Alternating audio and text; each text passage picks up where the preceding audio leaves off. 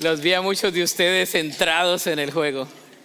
En nuestros días tenemos muchos ejemplos de pasar a otro nivel. Los jóvenes, niños y algunos adultos que les gusta estar en esto de los juegos electrónicos comparten trucos de cómo pasar al otro nivel. Unos pasan días, noches en vela para poder pasar al siguiente nivel en su juego. Hay aquellos que llegan hasta el siguiente nivel y lo celebran, hacen postings en el Facebook, en el Instagram, dicen pasamos al otro nivel. Es como si hubieran ganado la lotería. Invierten de sus vidas. Otros luchan por obtener vidas para que no los maten y llegar hasta el siguiente nivel. Y otros como yo pues se dan por vencidos y no juegan mucho. El pasar a otro nivel también lo vemos en los trabajos, sobre todo en las empresas que manejan las redes, ¿no? Cuántos clientes, cuántos tienen debajo de ellos y también los puntos. Y entre más se tenga, pues más beneficios tienen. Algunos tienen un viaje, otros tienen descuento en el producto, otros tienen ciertos beneficios y se vale porque van a pasar a un siguiente nivel. Hay otros incentivos para aquellas posiciones que tienen ciertos niveles, entre ellos, por ejemplo, algunos puestos que dicen, si mantienes eh, fielmente tu puesto en dos o tres años, vamos a darte otro nivel.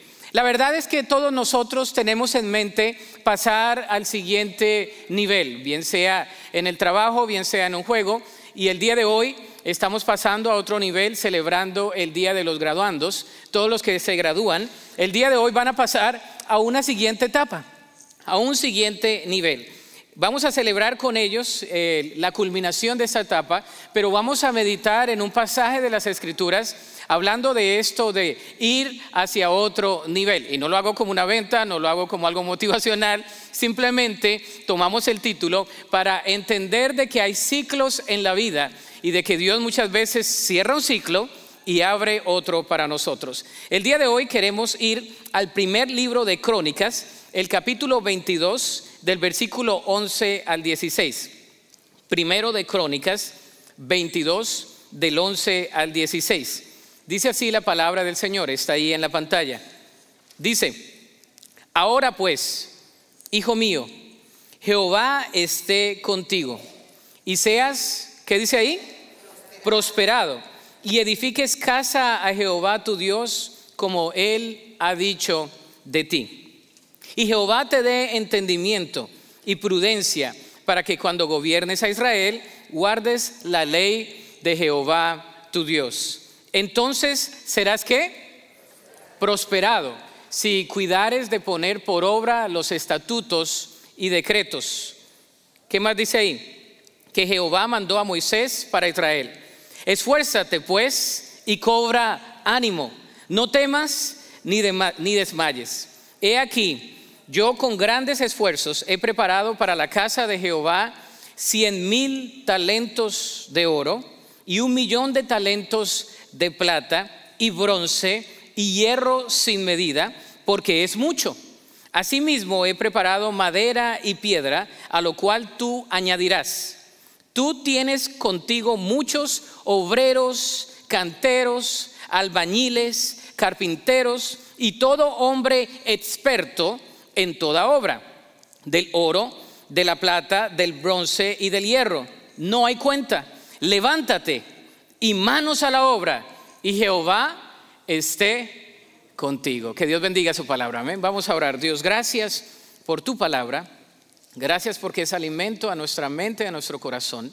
Y pedimos, Señor, que ahora al abrir tu palabra nos hables de la manera que tú sueles hacerlo. Conoces la necesidad, lo más recóndito del corazón, conoces, Señor, la carga que puede haber y pedimos que sea tu palabra ministrando en este tiempo. Lo pedimos en acción de gracias en el nombre de Cristo Jesús. Amén. Al hablar de otro nivel, vamos a hablar de esta obra tan ejemplar donde el Señor le pone en el corazón de David, su rey, su siervo, le, le pone en el corazón edificar el templo. Y nos damos cuenta que David no edifica el templo, sino su hijo Salomón. Y Salomón es quien llega al otro nivel, quien el Señor le da la bendición de construir este templo. Y vamos a hablar de algunas características cuando Dios nos lleva hacia lugares, hacia posiciones, hacia situaciones en nuestra vida y hacia ciclos diferentes. Lo primero que debemos tomar en cuenta es, toma en cuenta tu preparación, tu preparación. El versículo 11 dice, ahora pues, hijo mío, Jehová esté contigo y seas prosperado y edifiques casa a Jehová tu Dios como él ha dicho de ti. Notemos que aquí dice hacia el final del versículo, como Él ha dicho de quién? De ti. ¿Quién ha dicho de ti? El Señor. El Señor ya había preparado al pueblo para la construcción del templo. De hecho, David había dado órdenes específicas acerca de la construcción del templo y el pueblo había respondido. En los versículos anteriores, sobre todo el versículo 5, dice lo siguiente, David dice lo siguiente, dice, David dijo, mi hijo Salomón es aún joven y sin experiencia, ya que el templo se edificará para el Señor, debe ser una estructura magnífica, gloriosa y reconocida en el mundo entero. Comenzaré a hacer los preparativos desde ahora. Así que antes de morir, David reunió una enorme cantidad de materiales de constructor, de construcción. Toma en cuenta tu preparación. Debemos tomar en cuenta la preparación que otros han invertido en nosotros. Esto habla de recursos, habla de tiempo, habla de experiencias y demás. Hay otras personas que han invertido en nosotros, los jóvenes que hoy gradúan, hay padres, hay mentores, hay maestros, hay una comunidad que ha invertido en sus vidas. Estos recursos a veces son tangibles y a veces son intangibles. A veces los podemos ver y a veces no los podemos ver. A veces los podemos sentir y a veces no los podemos sentir. Pero debemos tomar en cuenta la preparación. No hay un hombre que sea solo. Hay un dicho en inglés que dice, no man is an island. No hay un hombre que sea solitario siempre estamos interconectados, siempre hay una eh, comunidad alrededor de nosotros. Aunque la persona no tenga papá y mamá biológica, siempre hay una persona que va a estar atendiendo, que va a estar instruyendo y que va a estar preparando a las generaciones que vienen.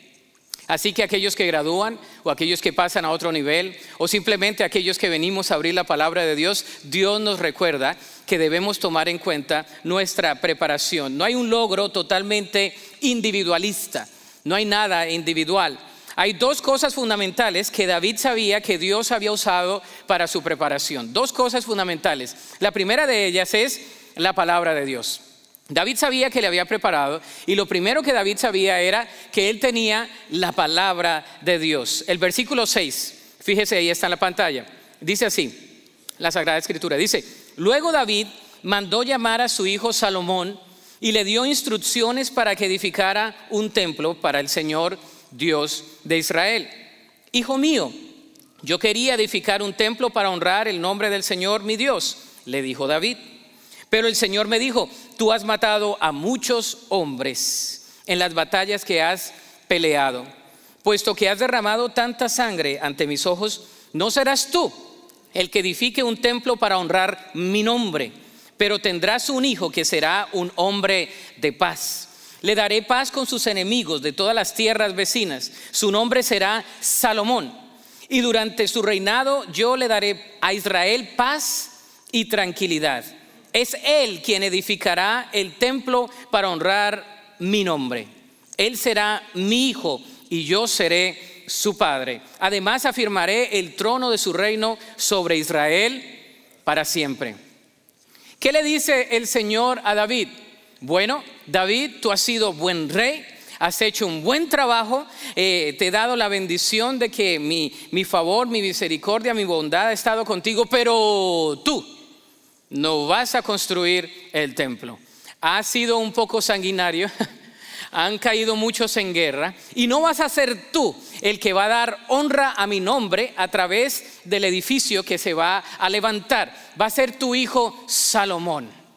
La palabra de Dios. Dios había conferido la palabra. Dice la palabra del Señor que su palabra nunca va a pasar. Siempre debemos saber que la palabra de Dios tiene poder El no hacer caso a la palabra de Dios nos hará perdernos de las grandes bendiciones que Él tiene preparadas para cada uno de nosotros. David había eh, muchas veces seguido la palabra de Dios, pero en otras ocasiones no había seguido la palabra de Dios. Y el mensaje el día de hoy es, si queremos ser preparados con el Señor, no se nos olvide lo que dice la palabra de Dios. El día que omitimos la palabra de Dios, entonces quizá no vamos a experimentar aquello que es de bendición para nuestras vidas. David lo aprendió con lecciones muy fuertes y se las quiere pasar a su hijo Salomón. En conclusión, si queremos que nos vaya bien en la vida, debemos seguir los principios de la palabra de Dios. Esto es vital y fundamental para todo seguidor de Cristo. Lo primero es la palabra de Dios y lo segundo es la presencia de, Dios. Diga conmigo la presencia de Dios. La expresión Jehová esté contigo nos habla de la presencia de Dios. Jehová esté contigo la presencia de Dios esté contigo. El favor, la misericordia, la bondad, el poder, eh, todo lo que Jehová es, esté contigo. No debemos olvidarnos de la palabra, ni de la presencia de Dios. No nos debemos olvidar de que Dios es un Dios que cuando dice algo, Él lo va a hacer. Amén. No nos debemos olvidar que cuando Dios promete estar con nosotros, Él va a estar con nosotros. Qué verdad espiritual tan grande. Dios está con nosotros. Su palabra es real. Su presencia es real y Él está con nosotros. No hay mejor preparación que saber que la palabra de Dios se cumple, que saber que el poder de Dios actúa y que saber que la presencia de Dios siempre está con cada uno de nosotros. No importando si acabamos la high school, si acabamos el bachelor's degree, el master's degree, el doctorate degree, si estamos en un trabajo, si pasamos de una ciudad a otra, si pasamos de una posición a otra, la presencia y la palabra de Dios deben estar con nosotros y deben ser nuestra preparación fundamental para enfrentar cualquier batalla de nuestras vidas. Ah, ya me animé. Ahora sí. Hace una semana estaba predicando en la selva y no habían todas estas cosas. Había mosquitos nada más. Segundo, toma en cuenta tu prudencia. Toma en cuenta tu prudencia. Primero, toma en cuenta la preparación. Segundo, toma en cuenta tu prudencia. Versículos 12 y 13 dice, y Jehová te dé, ¿qué? Entendimiento y prudencia para que cuando gobiernes a Israel guardes la ley de Jehová tu Dios. Entonces serás prosperado si cuidares de poner por obra los estatutos y decretos que Jehová mandó a Moisés para Israel. Esfuérzate, pues y cobra ánimo, no temas, ni desmayes. Ah, cerramos la Biblia y nos vamos para la casa. Qué palabra tan fuerte, tan vívida, tan directa y tan real. Toma en cuenta la prudencia. ¿Y cómo somos prudentes? Porque hay personas que son muy imprudentes. Y la palabra de Dios nos habla de que la prudencia se busca buscando dirección y entendimiento. Una persona prudente busca dirección y entendimiento. No lo sabemos todo. ¿No? ¿O usted lo sabe todo? Si lo sabe todo, vamos a orar por usted con ayuno y oración. Porque ese género no sale sino así. Hay personas que piensan que lo saben todo, no son prudentes, no buscan dirección ni menos entendimiento, inquirir sabiduría.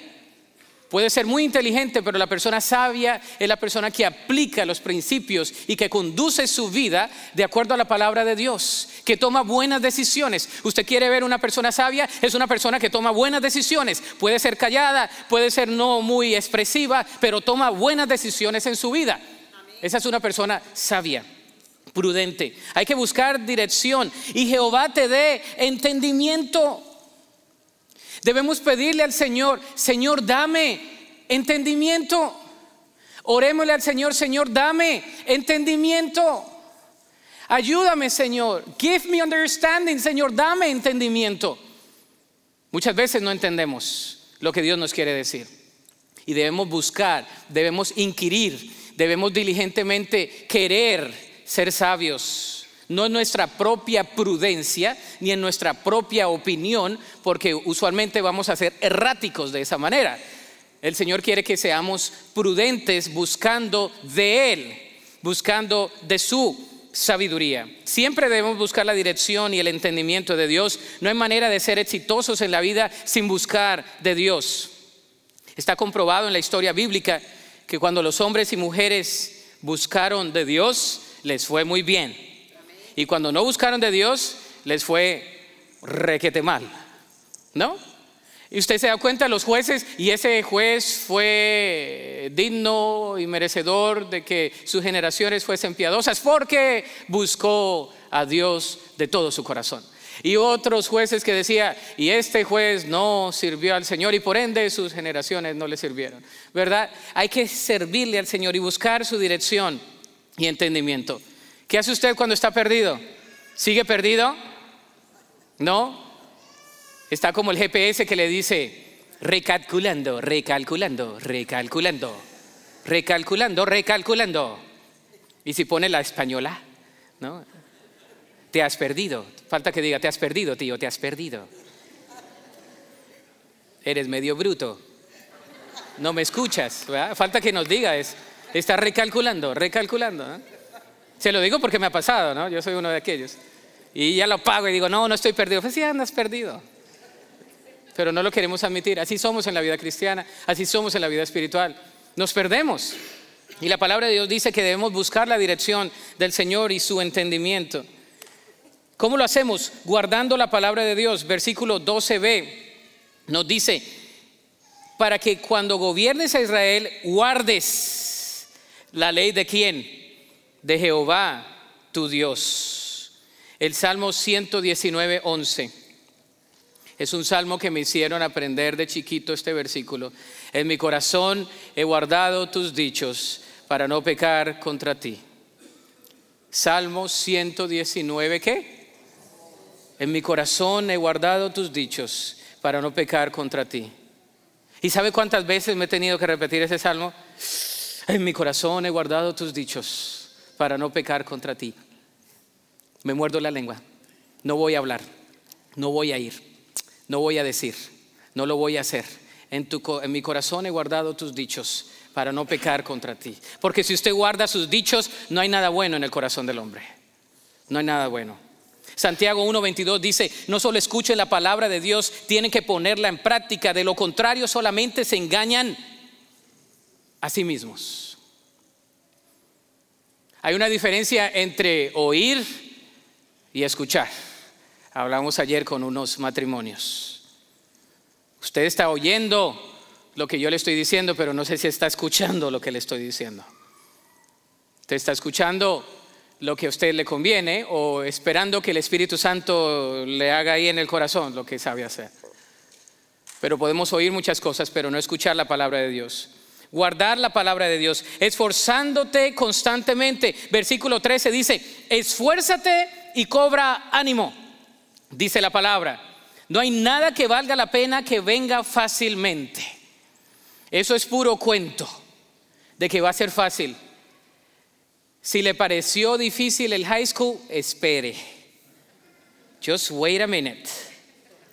College comes, ¿verdad? Y si piensas que el colegio o la universidad es difícil, espérate la maestría, espérate al doctorado, espérate. Y la vida es, es difícil, es fluctuante, nos enseña, nos estrella con cosas que no planeamos. ¿Cuántos planearon su vida y viven una vida que no estaban planeando? No levante la mano, casi todos. Porque el Señor nos enseña en la vida, en la universidad de la vida. Usted puede sacar un, título y qué bueno, lo celebramos, ese esfuerzo no llegó de la noche a la mañana. Prepárate, dice el Señor. Sin embargo, esfuérzate y cobra ánimo. No te desanimes. A veces vemos personas desanimadas. A mí me gusta estar con personas que animan, ¿no? ¿Ha estado usted con personas que pura negatividad? Uy, no, qué jartera. Yo a veces digo, Señor, ministrales una doble porción, como dicen por allá los pentecosteses, de gozo, ¿no? De, que sean positivos, hombre. Le ven todo malo. Hay comida, ay, qué cosa tan horrible. Ay, qué cosa. Están en Cancún, oh, quisiera estar en República Dominicana. ¿Qué es eso? ¿Sí? Eso es negatividad. El Señor dice, esfuérzate, sé valiente, cobra ánimo. No va a ser fácil. It's not gonna be easy. Who told you that?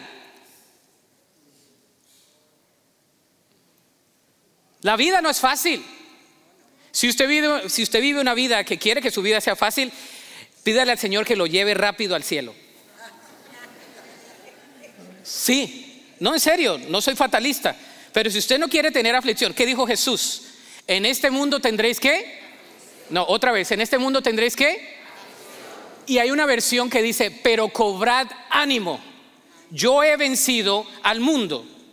Si vemos la sintaxis ahí gramatical, depende lo uno de lo otro, ¿verdad? Cobra ánimo, porque te vas a desanimar, pero yo he vencido el desánimo, es lo que dice.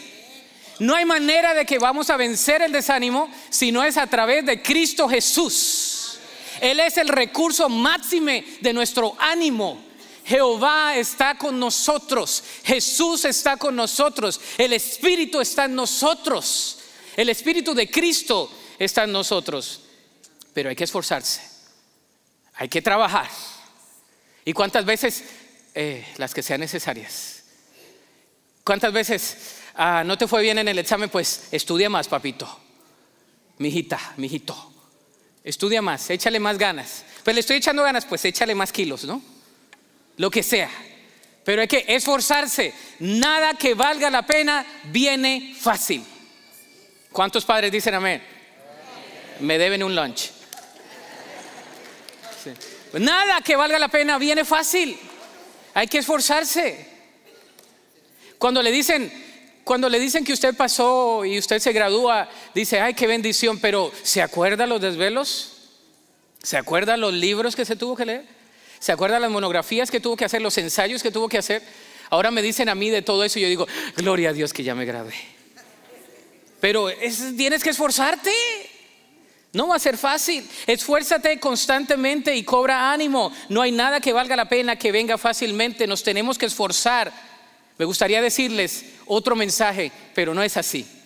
Hay que esforzarse. Tercero, toma en cuenta tu poder. ¿De dónde viene el poder? Versículo 14 y versículo 15 dice, he aquí, yo con grandes esfuerzos He preparado para la casa de Jehová cien mil talentos de oro y un millón de talentos de plata, bronce y hierro sin medida, porque es mucho. Asimismo he preparado madera y piedra, a lo cual tú añadirás. Tú tienes contigo muchos obreros, canteros, albañiles, carpinteros y todo hombre experto en toda obra. Toma en cuenta tu poder y el, el poder viene de Cristo, pero aquí un consejo, ahí va. Usa tus recursos. Usa tus recursos. ¿Cuáles recursos te ha dado Dios? En este caso, en este contexto en particular, se habían preparado 100 mil talentos de oro, un millón de talentos de plata, bronce y hierro sin medida. También había madera y piedra, a lo cual Salomón tenía que nada más añadir un poquito más. Echarle ganas. El, el papá le dice, sí, como quiera, tenemos esto, pero añádele un poquito más. ¿Se imagina? Tenían plata, oro, madera, hierro sin medida. ¿Qué tenía Salomón? El versículo 15 dice, tú tienes, Salomón, porque Salomón le caía bien a la gente, entonces era el de las relaciones públicas. Dice, tú tienes contigo muchos que, obreros, canteros, albañiles, carpintero y todo hombre experto en toda obra. El papá le está diciendo, mira, aquí están los recursos que el pueblo recaudó, que, yo, ¿verdad? Eh, animé al pueblo a que hiciese, a que los dejase aquí. Y tú tienes en tus manos carpinteros, albañiles, expertos. Ahí le dijo, ahí tienes arquitectos, tienes ingenieros, tienes mano de obra, tienes el potencial humano. Salomón, ¿qué te falta? Usa los recursos que tienen. Algunos crecimos sin tantos recursos, otros han crecido con muchos recursos. Y no vamos a entrar en historias tristes de que cuando yo fui a la escuela yo nada más tenía un cuadernito, hijo mío. ¿Verdad? Si tú supieses lo difícil que era para mí, con un cuadernito, un lápiz. Y sí fue verdad. Sí, es verdad. Y ahora tú tienes iPad, tienes computadora, tienes de todo y no le echas ganas. La típica. No funciona. Se trata de usar los recursos que el Señor nos da. Ahora que estuvimos en la selva, siempre uno viene ministrado por los recursos que ellos tienen. Ellos no conocen otra, otra vida, entonces los niños juegan normal hasta las 11 allá y las mascotas son sus juguetes, ¿verdad? De los, los arbolitos y lo normal, les das un dulcecito y se ponen contentos, les das una galleta y les hiciste el día. Y aquí le da uno galletas y dice, ah, no, no quiero esa, quiero las otras. I don't like those, I like those. You don't know what I like that? No, forget it, ¿no?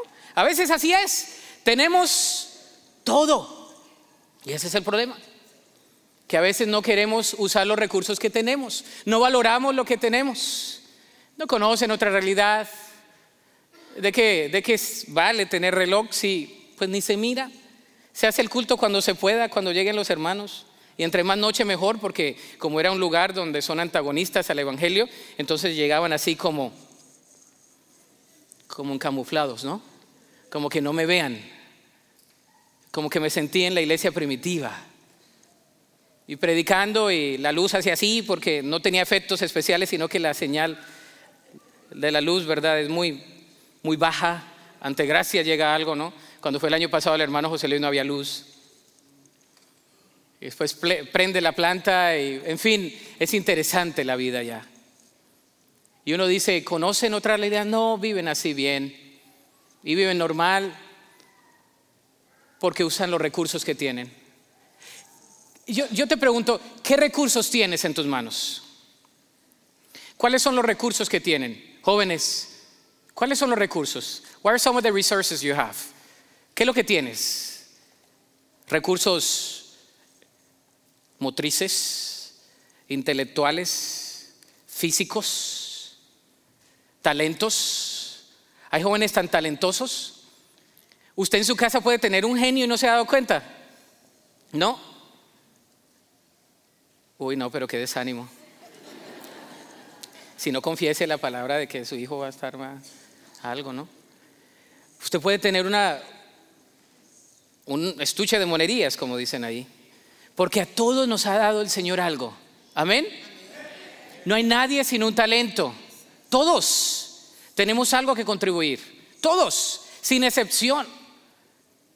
Todos tenemos algo. Usa tus talentos, tus recursos. ¿Qué recursos te ha dado Dios? A Salomón tenía obreros, carpinteros, eh, canteros, albañiles.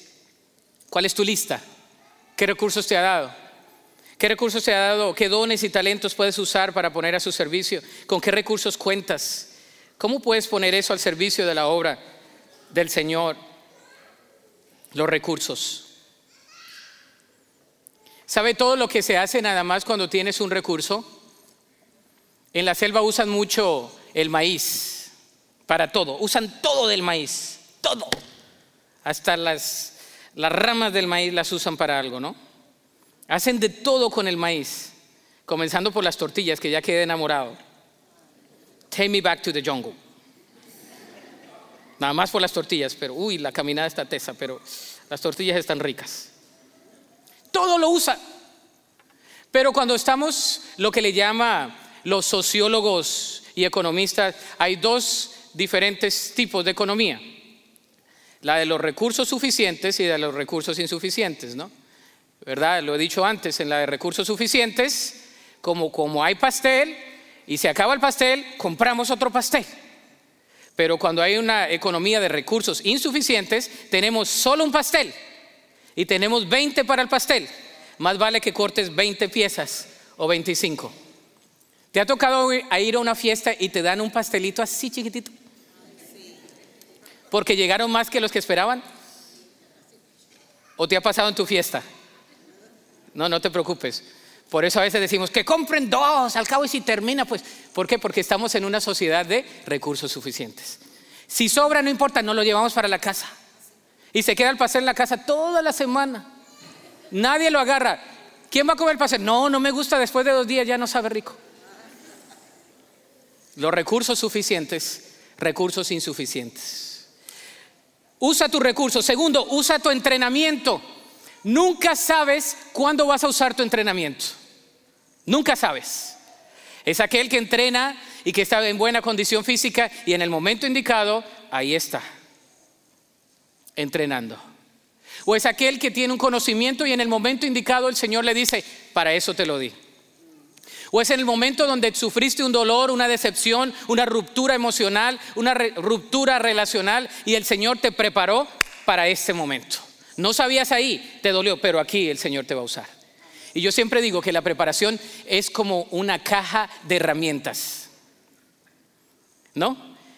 ¿Qué cosa cuando uno tiene las herramientas correctas? ¿Cuántas veces usted ha querido tener un martillo y no lo ha tenido?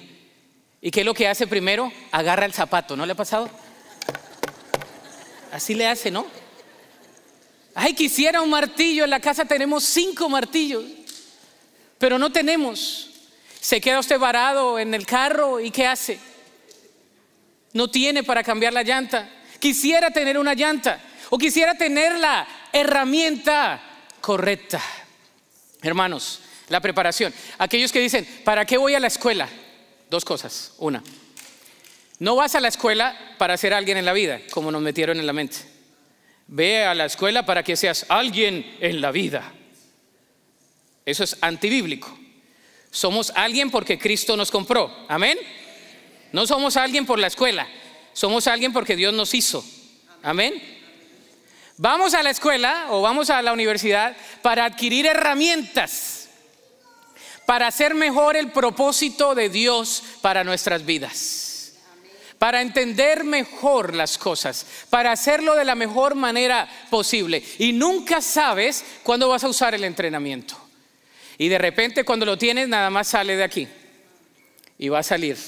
Y vas a usar ese entrenamiento. Y te acuerdas de hace 15 años, ¿se acuerda hermana cuando tomó ese curso de confección? Hace como 20 años y no lo usó para nada, pero ahora que esa abuela quiere hacerle una mantita a su nieto. Y usted dice, ¿y dónde tomé las? Pero, y compra la tela. Nunca había usado la máquina en 20 años. Pero su nietecito lindo tiene que tener una mantita suya. Y se acuerda y usted dice, tuve entrenamiento. Voy a sacar, voy a comprar la tela, voy a trazar, voy a hacer una mantita para mi nietecito. ¿No le ha pasado? Cualquier parecido con la realidad es pura coincidencia. Así pasa. Nunca sabes cuándo vas a usar el entrenamiento. Así que no me digas, estoy yendo a la escuela y no sé cuándo lo voy a usar. No, algún día lo vas a usar. Dios usa todo nuestro entrenamiento. Cuarto, toma en cuenta tu propósito. El versículo 16 dice, del oro, de la plata, del bronce y del hierro, no hay cuenta. Levántate y manos a la obra, y Jehová esté contigo. La expresión levántate y manos a la obra nos habla del propósito del templo. ¿Cuál era el propósito del templo? Era recapturar el sentido de adoración para el pueblo de Israel. El tener un templo era recapturar el sentido de adoración para el pueblo de Israel. Siempre debemos mantener el objetivo en mente. Nunca se nos debe pasar el propósito por el cual estamos haciendo algo. Amén. ¿Por qué cree que su papá, por qué cree que su mamá, por qué cree que su tío, su abuela, su abuelo o quien esté con usted se ha esforzado tanto? Porque han tenido el objetivo en dónde? En mente. Han guardado el objetivo en mente. Han dicho, no importa, pase lo que pase, el Señor me va a dar las fuerzas para seguir adelante. Pase lo que pase, el Señor lo va a hacer. Toma en cuenta tu propósito. ¿Cuál es tu propósito? ¿Cuál es el propósito? Se ha dicho que en nuestros días la gente carece de propósito. Se levanta en la mañana y dice, ¿qué haré? Que carecen de propósito. No saben para dónde van. Una vida sin propósito es muy triste. El Señor quiere que mantengamos el propósito. Jóvenes, mantengan el propósito de Dios en sus vidas. Las cosas no se van a poner fáciles, pero si mantenemos el propósito de Dios por el cual se hacen las cosas, Dios va a recompensar el esfuerzo. Y este versículo nos habla de dos factores fundamentales que tenemos que tener en cuenta en nuestra vida. Yo les denomino las bisagras de engranaje en nuestra vida. ¿Usted ha visto una, una bisagra en un motor? Es algo ahí que une la rueda o que permite que de vuelta. Hay dos factores fundamentales. Ojo, presten atención. Si el hermano de al lado se está durmiendo, hágale así. Examina los cambios. Examina los cambios. Siempre va a haber cambios, nos gusten o no. Si no, mírese al espejo. Ahora sí, ¿no? Ah, ya recapturé su atención. Mire las fotos, ¿no? Yo llevo al niño, los pongo a dormir, tenemos el tiempo de devocionar en el cuarto de Celina y el cuarto de Lesa del otro lado. Uso, todavía lo puedo cargar. Y me dice, Dad, tienes que ir al gimnasio para que me pueda seguir cargándole. Y ahí está, mamá. Lo cargo y lo llevo. Y cada vez que paso por el pasillo, veo en este lado un, un poco de fotos que hay ahí. Y usualmente las veo y digo, sí, pues sí estaba diferente hace algunos años. Y me pongo a ver unas fotos donde dice, aquí estaba un poquito más llenito del espíritu. Aquí estaba más flaquito, aquí parezco más niño, aquí parezco aquello. Aquí veo a mis hijas, a mi hijo, aquí veo a mi hija chiquita. Los tiempos pasan. Hay algo que usted no puede evitar y son los cambios. Y aquí le va gratis. Como usted responde a los cambios, marcará la diferencia en su vida. In case you didn't get it, how you manage time and change will make a difference. Porque como es de jóvenes hoy me van a decir, I didn't get it, pastor, ya la agarró. ¿Cómo reaccionas a los cambios? Porque los cambios van a venir. Va a venir una emergencia y usted cómo va a reaccionar al cambio. Como usted reacciona a los cambios. No siempre estaremos en la misma condición ni en la misma situación. Salomón su papá le había dado todo lo necesario para construir el templo. Sin embargo, la condición de David y la condición de Salomón era diferente. Y el Señor usó los cambios de una generación a otra generación para seguir bendiciendo al pueblo, porque los propósitos de Dios siempre se cumplen. Indiscutiblemente, quien esté o quien no esté, el Señor cumple sus propósitos. Examina los cambios y lo segundo, examina los tiempos. Los tiempos no son siempre lo mismo. El salmista lo explica muy bien cuando lo dice en el Salmo 90, 12. Dice, enséñanos a entender la brevedad de la vida para que crezcamos en sabiduría. El salmista lo dice, debemos pedirle a Dios que nos ayude a discernir los tiempos. Señor, ayúdame a discernir los tiempos y los cambios, porque no siempre va a ser igual y no tiene que ser igual. Si usted quiere que su vida sea igual, pídale al Señor que se lo lleve para el cielo, porque esta vida está llena de cambios. Amén. Ah, ¿Cuántas veces decimos, quisiera yo que no crezcan mis hijos? Pues ¿cómo van a crecer? Quisiera que no se le quitara esa carita. Pues se le va a quitar. Se le va a poner más bonita. Quisiera que no tuviera esto. No, cambios, tiempos. Cómo respondemos a los cambios y a los tiempos va a determinar mucho de cómo nosotros enfrentamos los ciclos en nuestra vida. Van a haber cambios. Los hermanos me miran y me dicen, pastor, usted es súper energético. Yo recuerdo que cuando yo estaba en sus años, yo era igual que usted. Tenía mucha energía. Pero va a llegar el día, pastor, que estará como yo. Y yo miro y digo, gloria a Dios. Protégeme Cristo. ¿Por qué? Porque los cambios pasan y los años no pasan en vano. No, no pasan en vano. Usted antes no dormía toda una noche y se levantaba y como si nada. Ahora usted necesita la noche los tiempos y los cambios. Entonces, la aplicación es la siguiente. ¿A qué has sido llamado o llamada en esta etapa en tu vida? ¿A qué te ha llamado Dios? En este tiempo y en los cambios que vas a enfrentar. ¿Vas a ser un estudiante de universidad o vas a ingresar a trabajar? ¿Cómo vas a enfrentar el tiempo y el cambio? ¿Cuál es tu llamado para servirle al Señor? ¿A quién, a quién o a quiénes les debes agradecer hoy? La mamá, el papá, el tío, el abuelo, la abuelita que nunca dejó de orar, ¿no?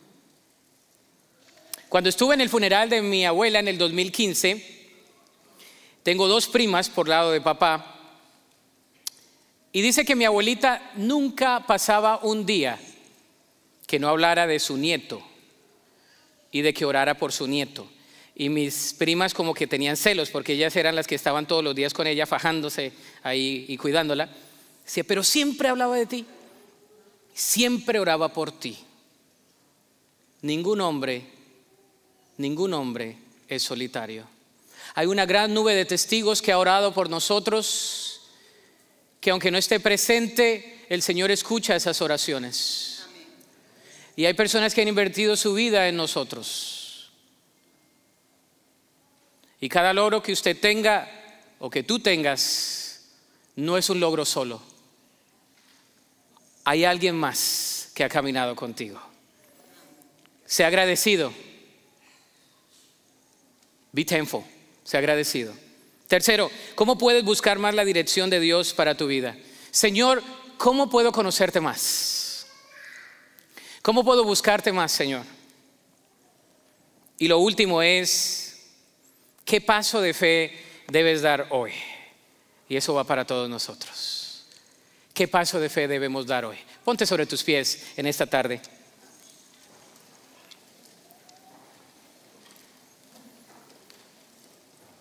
Probablemente Dios quiere hacer algo en nosotros. Y la palabra es para todos, no solamente para los graduandos o graduantes, los dos términos son apropiados. Dios quizá quiere hacer algo nuevo en nosotros y probablemente no estamos dejando que Dios lo haga. Y Dios quiere que seamos esforzados, que no nos desanimemos, que cobremos ánimo, que enfrentemos los cambios y los tiempos, que busquemos su dirección, que usemos nuestros recursos, los que tenemos en la mano. ¿Qué te ha dado Dios en tu mano? Al comenzar este año, una de las palabras que vino a mi mente cuando el Señor le dice a Moisés, ¿qué tienes en tu mano? Una vara Quizá tú pienses que sea insignificante una vara, pero lo que tú tienes el Señor lo va a usar para su gloria. Inclina tu rostro y voy a hacer un llamado especial. Si tú eres estudiante, no eres estudiante, simplemente para aquellos que desean entregar al Señor alguna carga de su ser y que quieren pedir dirección al Señor. El altar está abierto. Mientras entonamos un cántico de oración, tú vienes al altar, tú le dices, Señor, dirígeme, Señor, fortaléceme, Señor, maneja mis cambios, maneja mis tiempos, maneja mi horario, maneja mi salud, maneja mis relaciones, maneja mis finanzas, maneja todo mi ser. Ven a Cristo, el altar está abierto. Mientras entonamos un cántico de oración, la presencia del Señor está aquí. El Señor quiere que vengamos a Él.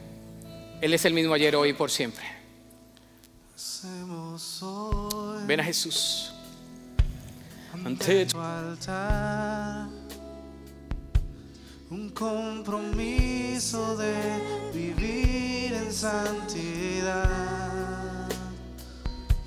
Hacemos hoy ante tu altar pacto de que te quieren agradar.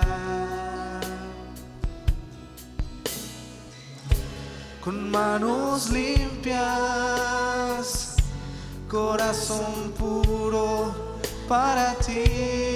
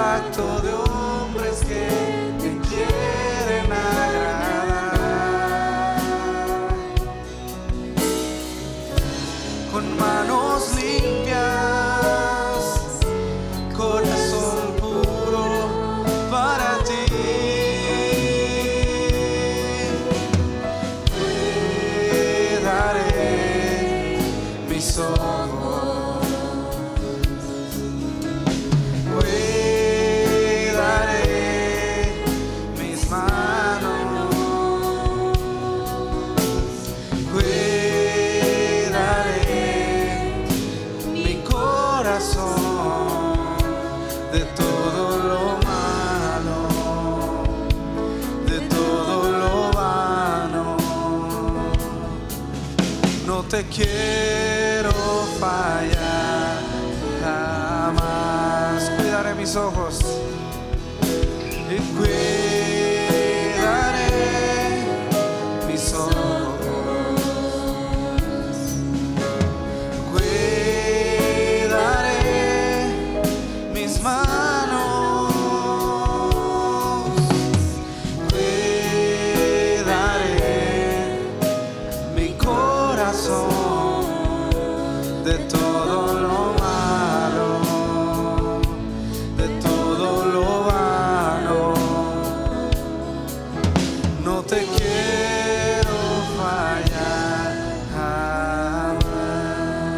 Estamos delante de ti y reconocemos, Señor, tu presencia.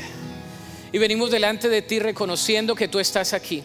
El Espíritu de Cristo resucitado está aquí. Y está aquí para ministrar el corazón abatido, el corazón que está cargado, para quitar toda carga, para quitar toda opresión espiritual, para sanar el físico, para sanar emocionalmente y espiritualmente, para dar perspectiva y vida nueva. Espíritu de Dios, sabemos que tú habitas en medio de las alabanzas de tu pueblo y que habitas en nuestros corazones. Y es el Espíritu de Cristo resucitado el que está aquí en esta tarde. Y pedimos, oh Dios, que ese Espíritu de Cristo, que es nuestro regalo, que es nuestro consejero, que es aquel, aquel que camina con nosotros, ese Espíritu ministre los corazones en esta tarde. Ministra, Señor, al que está cansado, al que está desanimado, a, aquella persona que está abatida, a aquella persona que está sin fuerza, sin perspectiva, aquella persona que necesita la fortaleza tuya, el contentamiento, aquella persona que necesita ser libre de- del pecado, de la atadura, de la situación que está pasando. En el nombre de Jesús, nosotros confesamos que el nombre de Jesús es suficiente para colmar, para sanar y para ministrar a cada persona de los que estamos aquí. Espíritu de Cristo, estás aquí y te estás moviendo en medio de nosotros. Y te damos gracias. Dele gracias a Jesús. Dígale gracias Cristo. Gracias por comprarme, gracias por lavarme, gracias por darme una oportunidad en la familia, gracias por darme una vida nueva. Gracias Señor por darme tantas bendiciones, gracias por todos mis recursos. Gracias Señor porque tú me usas. Gracias Señor porque tú tienes grandes planes y propósitos con mi vida, con la vida de mi familia. Señor, yo oro por cada una de las familias, cada uno de los hermanos y hermanas que está aquí. Y pedimos, oh Dios, que así como hemos expuesto tu palabra y que tu palabra ha, ha ido a trazar allí en lo más recóndito de nuestro corazón lo que simplemente esa palabra puede hacer, en estos momentos te pido que tú fortalezcas a aquel que necesita fortaleza, que tú sanes a aquel que necesita ser sanado, que tú, Señor, lleve las cargas de aquellos que están cargados, agobiados y cansados, y que tú multipliques las fuerzas al que no tiene ninguna. Tu palabra, Señor, es nuestro alimento y nuestro sustento. Y nos dices que te demos gracias en todo y por todo, porque esa es tu voluntad. Y te damos gracias, Señor. Te damos gracias, Señor, por tu presencia. Dele un aplauso fuerte a Cristo Jesús en esta tarde. Gracias, Jesús. Gracias, Jesús. Amén. Tome su lugar en esta tarde. Qué bueno es estar en la presencia de Dios. Amén. Le voy a pedir a los sugieres y diáconos que pasen al frente mientras nuestro comité de bienvenida se prepara también para recibir a aquellos que nos visitan por primera vez. Le voy a pedir a aquellos visitantes que pasen con nuestro comité de bienvenida. A mi mano derecha tenemos nuestro comité de bienvenida. Nuestros visitantes, si pueden pasar con nuestro comité de bienvenida. Un aplauso fuerte para ellos. Gracias, gracias por estar con nosotros. Vamos a orar por los diezmos y ofrendas. Vamos a orar por los diezmos y ofrendas. Disponga su diezmo y su ofrenda. Acuérdese lo que dice la palabra de Dios, que cada uno dé como propuso en dónde? En su corazón.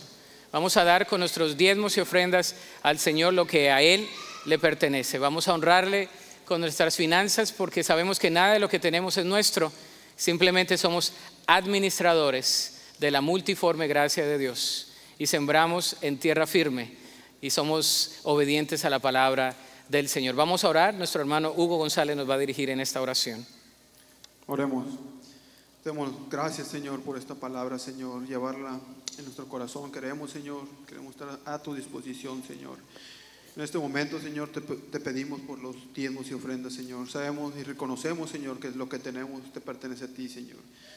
Pero a ti te agrada, Señor, que seamos obedientes, Señor. Venemos ante ti, Señor, poniéndole ante de tus pies, Señor, para que Él haga, Señor, conforme a tu voluntad, Señor. Te lo pedimos en el nombre de Cristo Jesús. Amén. Amén.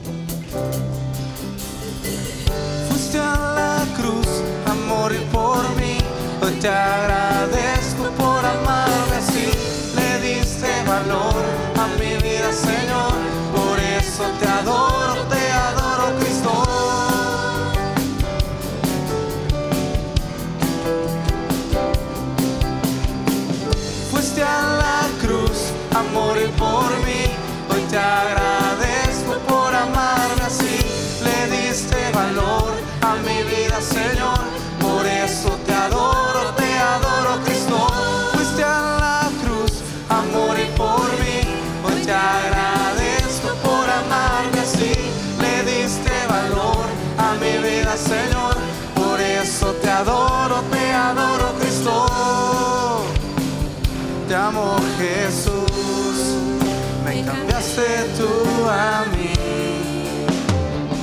Veo el antes y ahora y soy feliz.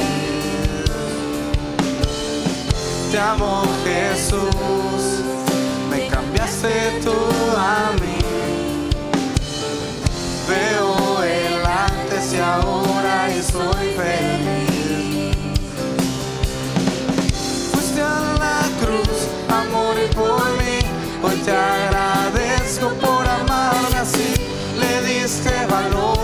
Mi vida, Señor. Por eso te adoro, te adoro, Cristo. Fuiste a la cruz a morir por mí. Hoy te agradezco por amarme así. Le diste valor a mi vida, Señor. Por eso te adoro, te adoro, Cristo. Por eso te adoro, te adoro, Cristo.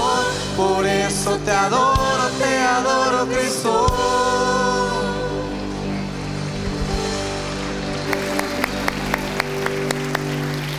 Amén. Le voy a pedir a los estudiantes, a todos los que se gradúan, que pasen aquí al frente, este, porque para que la iglesia después les dé un abrazo, ¿verdad? A los que quedan, si no se han ido, todos los estudiantes, aquellos que eh, todavía quedan aquí, que se están graduando, que pasen aquí al frente, una vez más, ¿verdad? Y vamos a orar, y después de orar estaremos despedidos. Usted acuérdese de pasar y de darle un abrazo a cada uno de estos graduandos que están aquí en esta tarde. Vamos a orar para ser despedidos. Señor, gracias porque tú nos has hablado.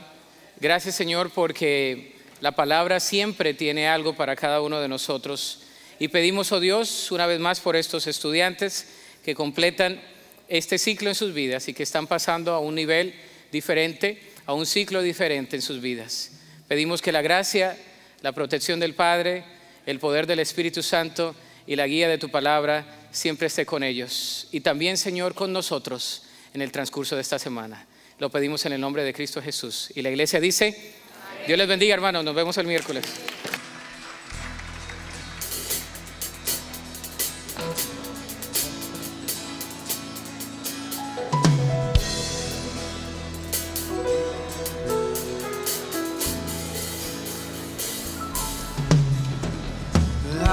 Mis ojos, oh Cristo. Abre mis ojos, Señor. Yo quiero verte. Yo quiero verte. Abre mis ojos, oh Cristo. Abre mis ojos, Señor. Yo quiero verte. Yo quiero verte.